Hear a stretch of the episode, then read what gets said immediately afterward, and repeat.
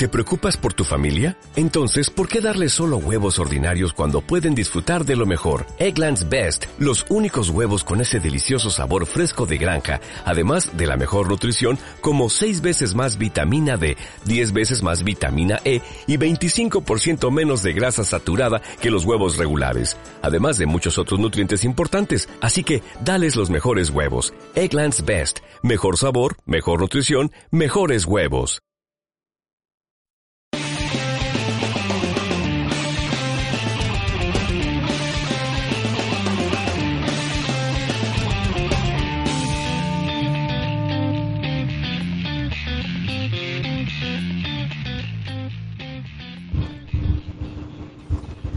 Muy buenos días a todo el mundo y bienvenidos a Veteranos de la Vida, un programa dedicado en parte a la vida y en la otra parte a todo lo que tenemos que hacer para disfrutarla con salud. En el programa anterior respondíamos al comentario de nuestro oyente Víctor Cosme que nos comentaba que desde hace un tiempo no puede entrenar en el gimnasio con sus compañeros, pero que aún así está entrenando en solitario, aunque los echa mucho de menos. Y después de este programa, que fue hace 25 días o, o casi o más, eh, hemos tenido unas mini vacaciones obligadas por mi parte. Y es que mi padre, que tiene la edad de Adolfo, lleva 25 días ingresado en el hospital por problemas del corazón. Afortunadamente va muy bien, así que eh, eh, ya hemos retomado el curso habitual del programa.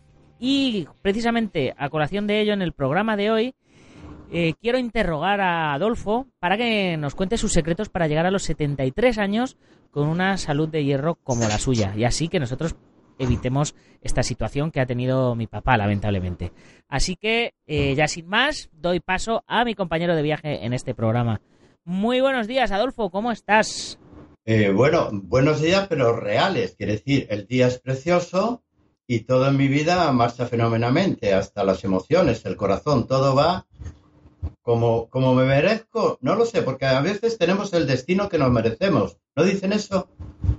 Sí, sí, joder, me, me encanta, me encanta Sí, sí, sí.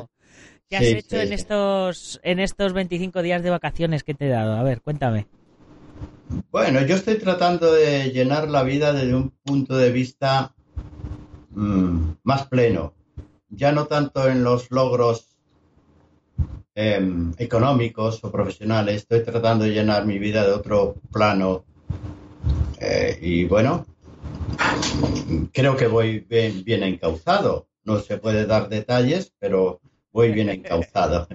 Uy, Sí. eso suena, eso suena Sí, sí, a compañeras de viaje por ahí. Sí. Pero bueno, como no puedes dar detalles, corramos un tupido velo. ¿Te has, Sí. te has escapado algún día por ahí a, a la playita o a la montaña o No, no, no. eh, no, el mar me deprime absolutamente, pero absolutamente.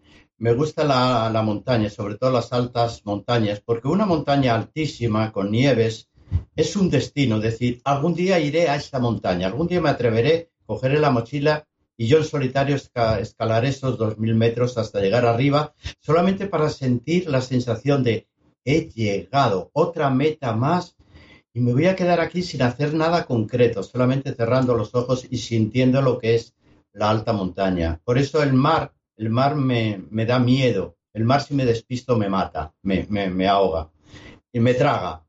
Y la montaña no te traga, la montaña te cobija. Entonces, quiero decir que con el paso del tiempo, si tú no tienes proyectada la mente y el corazón a otros espacios de la vida, eh, mm, empiezas a enfermar en el cuerpo.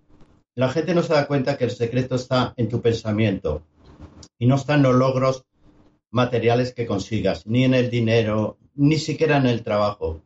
La felicidad o la plenitud va a llegar por otros caminos. ¿Es cuestión de edad? Pues a lo mejor es cuestión de edad. Y hay que estar enfocado y decir, verdaderamente, ¿qué es lo que me hace feliz a mí? Lo que me hace sentirme bien y verás que no es lo habitual. Por eso las vacaciones, y ya te corto lo que te, a la pregunta que me habías dicho, a mí las vacaciones me aburren, me producen estrés. Vaya paradoja, ¿eh? Sí, sí. Sí. Pues nada, eh, quitémonos el estrés y pongámonos a trabajar. Eh, lo primero, vamos a pegar un repaso a todos los mensajitos que nos han escrito eh, los oyentes porque han sido unos cuantos y algunos diciéndonos que qué pasaba con el programa. Bueno, pues ya lo sabéis. Pero bueno, eh, por ejemplo, Arcan nos, nos decía muy buenos programas. ¿Podríais profundizar en el tema de la longevidad? Suplementos que recomendaríais como Resi, Astragalus, superóxido nidismutasa, etcétera. Muchas gracias. Sí, superóxido dismutasa. Eso lo conocí hace 40 años y trabajó en un laboratorio con el SOD, SOD, el superóxido, y lo presentaban los médicos y decía, ¿y esto qué coño es? Me decían los cardiólogos, ¿eh? Digo, por Dios, esto es un antioxidante, el mejor antioxidante, a mí lo produce el cuerpo. ¿Y qué coño es esto de un antioxidante? Fíjate, un cardiólogo, o sea que dile tú al cardiólogo que trata a tu papá que le dé un antioxidante. Diga, venga, sí, bueno, vale, muy bien, venga, va a tomar una caña y cállate.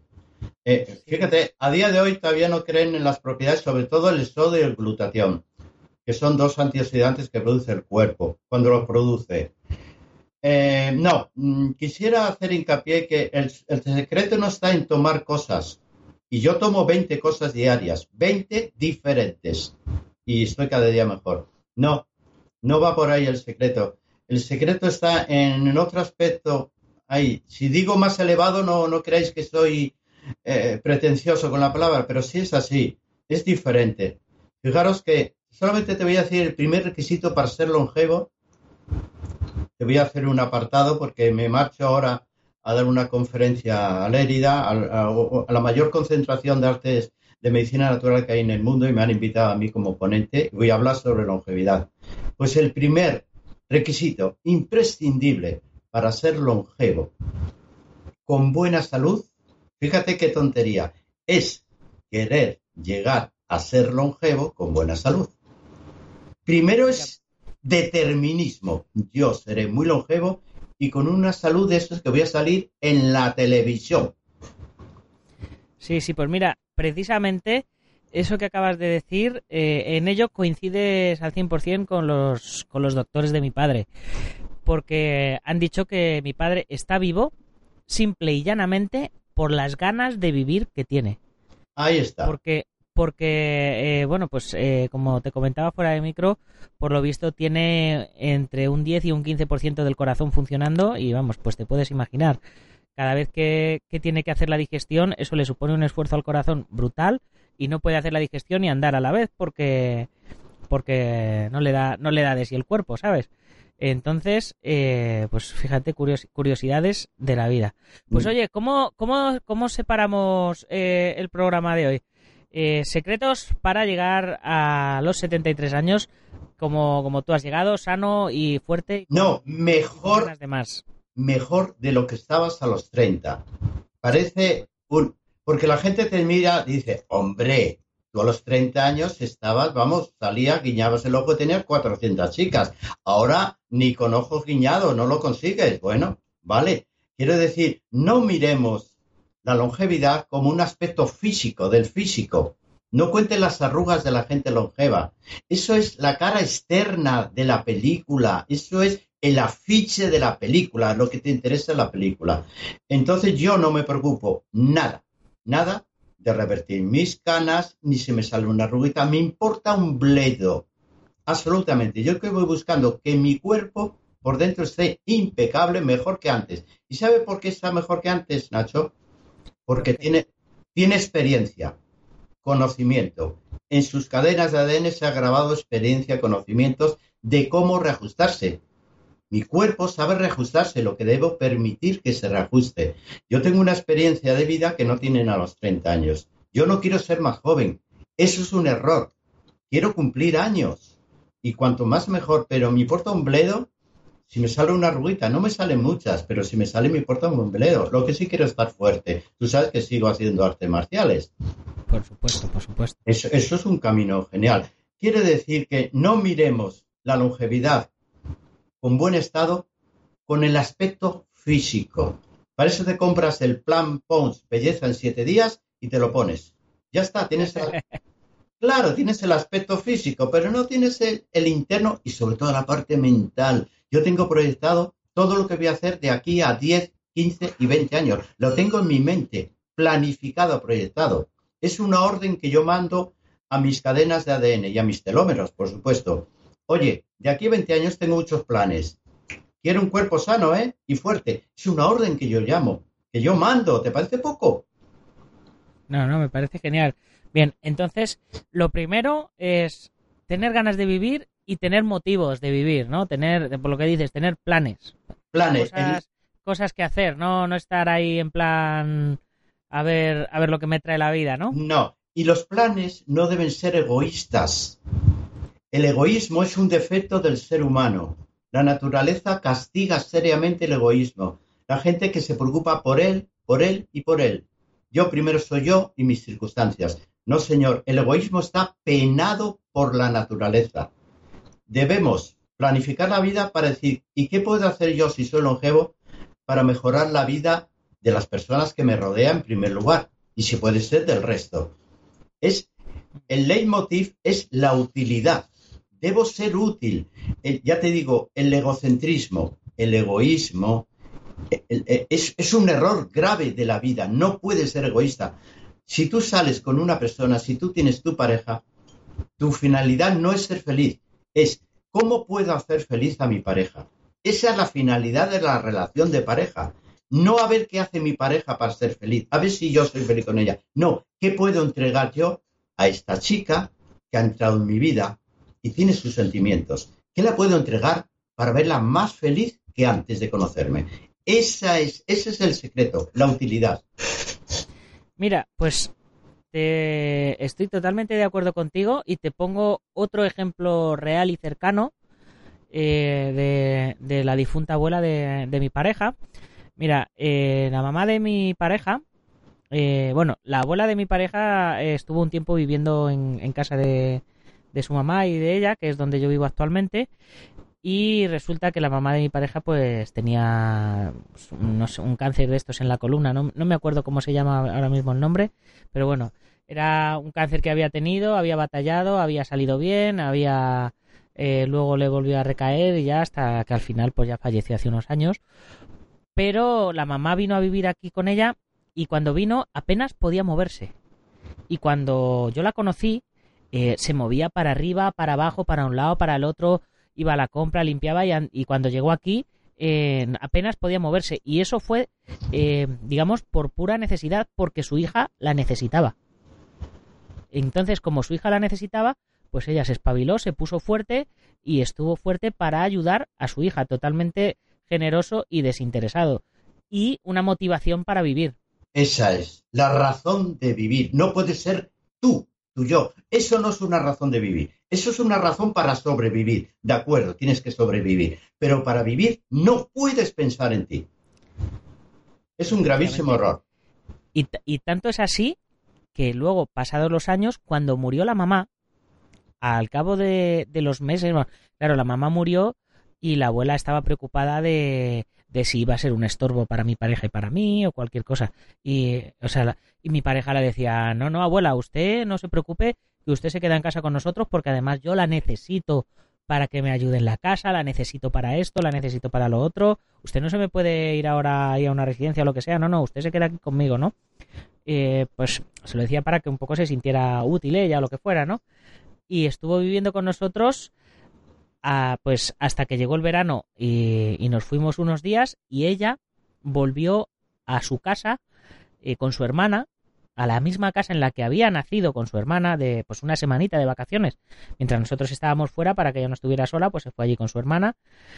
Y fue entonces cuando murió plácidamente con ochenta y pico noventa años en su cama eh, la misma casa donde había nacido pero mm, básicamente eh, creo que fue con la sensación de que ya lo había hecho todo, de que su hija no la necesitaba, de que realmente mi pareja no la necesitaba eh, eh, y que, pues eso, que murió tranquilamente allí, plácidamente, donde, donde había vivido.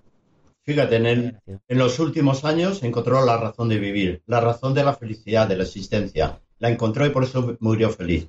Qué, qué mejor cosa que decir, he hecho lo que, para eso me trajeron al mundo para esto que no lo comprendía hasta el fin de mis días. hay gente que no tiene tiempo de realizar eso. Pero hay otra, mm, si quieres en el aspecto práctico, decir, bueno, me quieres decir algo práctico. Hay una cosa que preocupa a todo el mundo, el deterioro de las cualidades o calidades eh, cognitivas. el deterioro de la mente. La mente se atrofia si la dejas trabajar siempre en el mismo sentido, en lo que tú dominas. No, te debes salir. Y ya sabéis, las personas que me conocéis, que yo unas cosas mejores que podía hacer en mi vida es volver a la universidad y he vuelto como alumno. Empiezo ahora el sexto año. ¿Tú sabes lo que es obligarme a entender lo que me están explicando? Obligarme a prestar atención. Eso me ha salvado. Lo que se dice salir de tu zona de confort. Sí, lo que tú dominas y lo que yo sé hacer, pues ahora te vas a meter en materias que no has estudiado en tu vida y las vas a hacer bien. Y vaya si la mente funciona, vaya si la mente funciona. Gracias a eso, bueno, yo tengo un trabajo que me impulsa en ese sentido, pero a mí la universidad me ha dado otra capacidad intelectual. Es prestar atención e entender. Y materias, madre mía. Ahora, eh, sabes que terminé física cuántica con una buena nota y empiezo ahora contaminación ambiental. Pues yo, yo me alucino lo que me dicen esos señores y tomo nota. Eso, eso son algo diferente a mi labor de escritor y de médico naturista. Mm. Muy bien. Entonces, tener, tener ganas de vivir, tener motivación para vivir, ¿Mm? eh, salir de, de nuestra zona de confort, ¿Mm? y mm, a nivel, yo creo que, que nos falta eh, a nivel alimenticio y a nivel físico, ¿no? A nivel serían, biológico. serían los otros dos puntos que nos, que nos Vale, quedarían, ¿no? lo voy a sintetizar. A nivel biológico, hay dos cosas que van a determinar la longevidad y la plenitud en la longevidad. Una es la glándula suprarrenal y otra es eh, son los telómeros.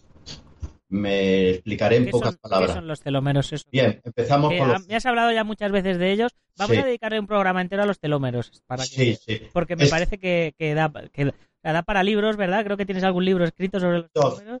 Dos libros. El último es Telómeros y Epigenética. Pues La a lo mejor epigenética. le tenemos que dedicar más de un programa, me temo. Para Bueno, pues, sintetizar, haznos una breve introducción, sí. muy, eh, tenemos cromosomas, ¿vale? Y si visualizas en la mente un cromosoma habitual forma, habitualmente en forma de X, tiene unos extremos, como cualquier eh, elemento, va a tener unos extremos, las zonas distales de la X. Esas zonas distales están protegidas por una especie de caperuza, protección, vaina, que protege, que evita que evita dos cosas, que el cromosoma se deteriore, que se peguen los extremos uno con el otro y que las cadenas de ADN, sobre todo las hebras, se, se pierdan. Bien, el telómero protege eso, de tal forma que cuando la célula se duplica, se duplica en su integridad. Pero si se duplica con el error, va a dar una célula con error. Y sabes que las células se están duplicando continuamente. Son células duplicadas con el mismo error, que se hace exponencial, de tal manera que la persona enferma o se muere. Si conseguimos evitar eso, que los telómeros estén íntegros para proteger el cromosoma y las cadenas de ADN, en la duplicación, en la mitosis celular, se va a duplicar sin errores. Ahí ya tienes el paso más decisivo en la longevidad y no te digo en la eternidad porque me paso, quizá me pase, pero en la gran longevidad. Se ha calculado que el ser humano debería vivir 120 o 130 años por biología y por adaptación al medio. Ahí lo dejo. Pero nos vamos a la otra parte. Los telómeros ya ha quedado explicado. Tenemos una glándula. Dime. ¿Cómo, cómo, cómo hacemos desde nuestra humilde, mm, eh, ¿cómo te diría? Desde nuestro humilde desconocimiento, ¿cómo podemos hacer de una manera casera eh, el hecho este de, de mantener los telómeros intactos? Bien. Lo que sí sabemos lo que deteriora el, el telómero. Básicamente lo, lo deteriora el estrés. Pero el estrés no es el estrés que la gente cree solamente el estrés. El estrés puede ser el estrés emocional y el estrés físico. El deporte practicado de forma exhaustiva diariamente hasta el cansancio provoca estrés oxidativo. Telómeros deteriorados. Cuidado. Deporte sí, pero saludable, placentero.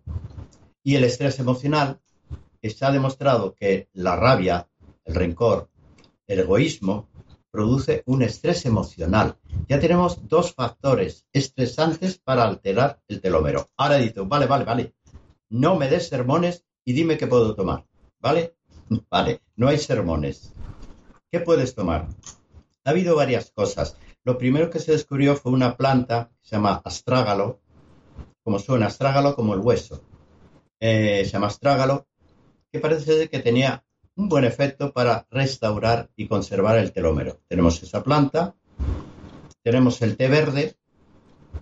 Fíjate qué fácil, ¿eh? Lo fácil que es tomar té verde después de comer. Tenemos la vitamina D3, la D3. Y tenemos D3 y tenemos un flavonoide que se llama quercetina, que se encuentra, fíjate, en la cáscara de los cítricos. Eso que todo el mundo tira al cubo de la basura. Porque cuando la gente se come una naranja, la pela y lo tira a los cerdos si tienen cerdos, la cáscara, y si no al cubo de basura. Cuando lo mejor de la naranja está en la cáscara. Y ya no te digo el limón, que al final genera carbonatos y va a conseguir que la sangre sea un poquitín más alcalina. Fíjate que dos cosas más sencillas. O te compras quercetina o te comes tu cáscara de limón y la naranja. Cuando vayas a un bar, Nacho... Me temo, me temo, que, me, me temo que me compraré quercetina porque me estoy imaginando comiendo cáscaras de naranja y cáscaras de limón y se me está agriando la boca. Estoy, estoy diciendo, ¡ah, qué mal rollo! Con lo, con lo ricas que están. Yo, vamos, cuando voy a un bar y queda el, el, el, el trocito de limón ahí dentro, cojo con el dedo y me lo como. Digo, no se le ocurra llevárselo Usted tire lo que quiera, pero déjeme que la cáscara de limón y me la como delante del camarero. Bien, eso sería en cuanto a los telómeros, pero hay que corregir el estrés. Ya te digo, el odio, la rabia y la agresividad no son compatibles con la longevidad. Ni el egoísmo. Lo repito, la gente, vale, vale, no hay sermones. Tómate astrágalo, vitamina D3, lo que te acabo de decir. Pero ahora nos vamos a lo último para no extenderme más. Hace años le dieron un premio Nobel a una persona que aisló una hormona que se llama la DHA. La DHA es un acrónimo de dihidroepiandrosterona. No es DHA, que es un ácido graso. La DHA... Eso suena, eso suena a doping, ¿eh? A mí me suena a esteroides y a doping. Mm, sí, pero no. Puede ser.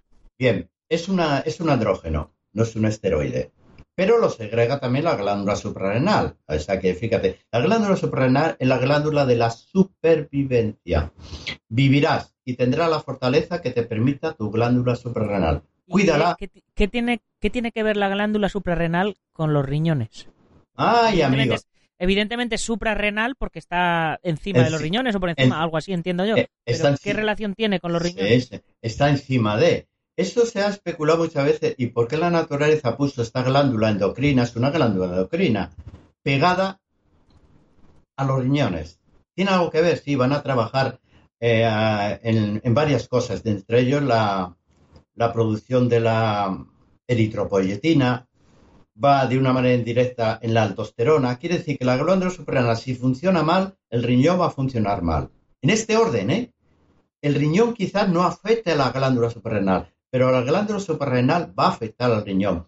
Y eso supongo que todos los especialistas en riñón eh, lo tienen en cuenta eh, para vigilar los niveles de, la de las hormonas.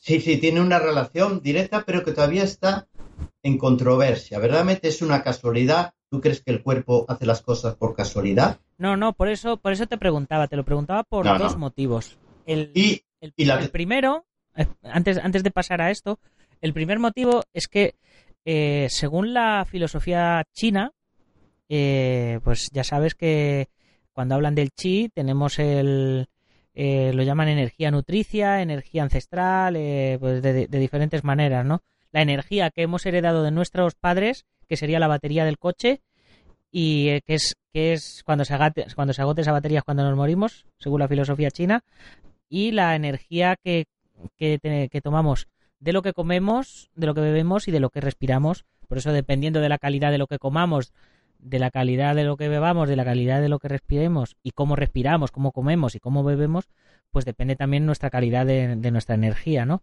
Pues según los chinos, esa energía ancestral está situada por la zona de los riñones, o sea, nuestras baterías genéticas están más o menos por la zona de los riñones. Por eso cuando hacemos un esfuerzo sobrehumano, nos duele, nos duele esa zona de la espalda baja.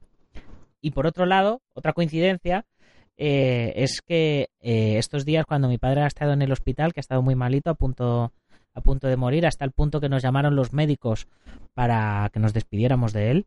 O sea, la cosa se puso muy grave.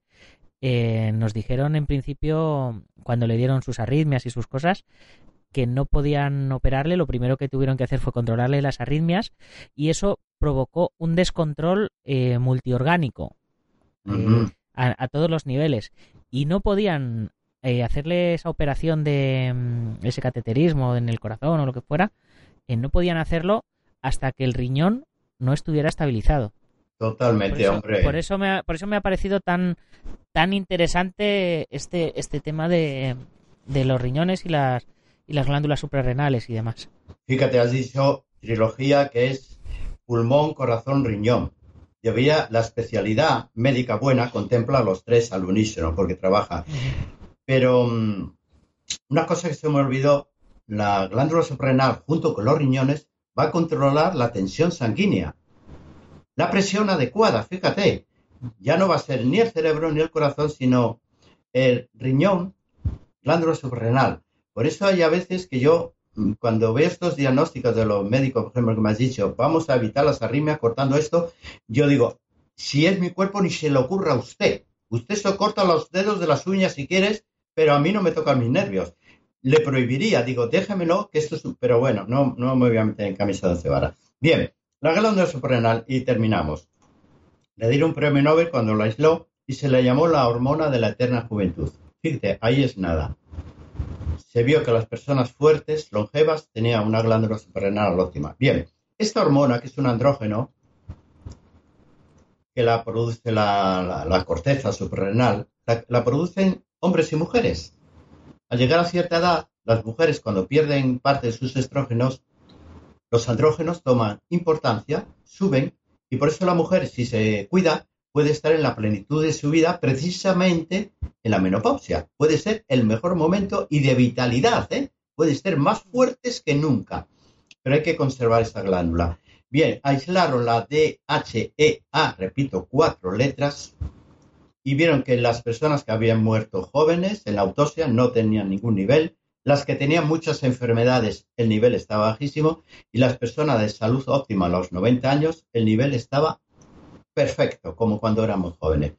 La aislaron y está a la venta en todo el mundo y agárrate lo que te voy a decir, menos en España. España es una es un atraso en cuestión de control de sanidad, no los médicos. Es un atraso. Por eso quieren suprimir las medicinas alternativas, porque le enmendamos la vara continuamente. estamos criticando lo que están haciendo y no quieren la crítica. Bien, lo puedes comprar hasta en los supermercados de Estados Unidos. En todos los sitios, las tiendas de dietética. ¿Por qué en los supermercados? Porque está sacada de, una, una comida que se llama ñame. El ñame es un tubérculo parecido a la yuca que tiene un compuesto que se llama diosgenina. Pues de la diosgenina del ñame sacan varias hormonas, entre ellos la DHEA. ¡Qué casualidad! Por eso se considera suplemento nutritivo en todo el mundo y no se necesita receta como se necesita para comprar un, tubérculo. No se necesita. Y en España ni con receta médica. España es un anacronismo en estas cosas, totalmente. Pero bueno, ¿quién dirige el Ministerio de Sanidad? ¿Qué cretinos son los que están allí? ¿He dicho cretinos? Pues me quedo corto. Estúpidos. Bueno, pues así. Esta hormona es la hormona de longevidad. Bien. Pero, puestos al final, yo diría, chicos, vosotros tomar DHA. Chicas, tomar pregnenolona. Y ahora vamos. Pregnenolona se la fabrica el cuerpo a partir del colesterol. Si tienes el colesterol bajo, y no digo alto, si lo tienes bajo porque te lo han bajado con las asquerosas estatinas, no produces pregnenolona. Y le digo a las chicas, si no hay pregnenolona, no producís dosis suficientes de DHA ni de estrógenos. Necesitáis pregnenolona. Conclusión, la pregnenolona te la venden en pastillas. Adecuada para chicas. Chicos, DHA, chicas, pregnenolona. ¿Y, qué porcentaje hay que tomar al día de, DHA o, o DHEA?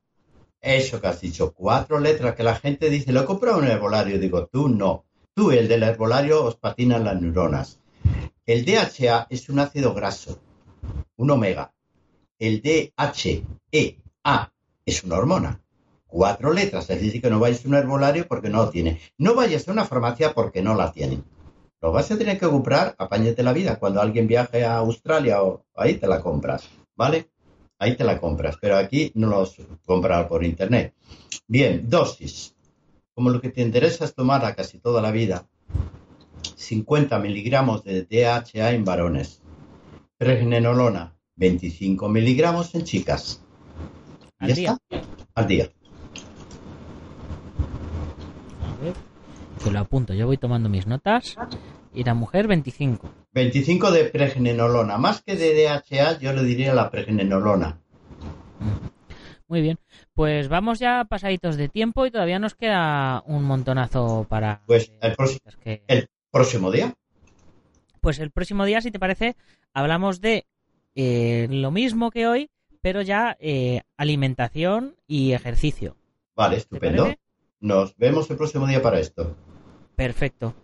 Pues muchas gracias por, por, tu tiempo y discúlpame por haberte tenido abandonado todo este mes, pero ha sido circunstancias de fuerza mayor. Y para vosotros, chicos, pues muchas gracias por vuestra paciencia, por, por los mensajitos de apoyo que también he recibido. Y nada, eh, recordaros simplemente que si os ha gustado el programa, lo tenéis que compartir con vuestros amigos y si no, con vuestros enemigos.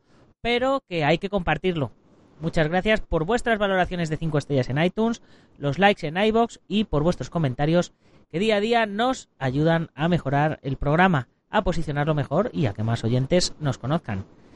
Y ya sin más, pues hasta la próxima semana, veteranos. Hasta luego.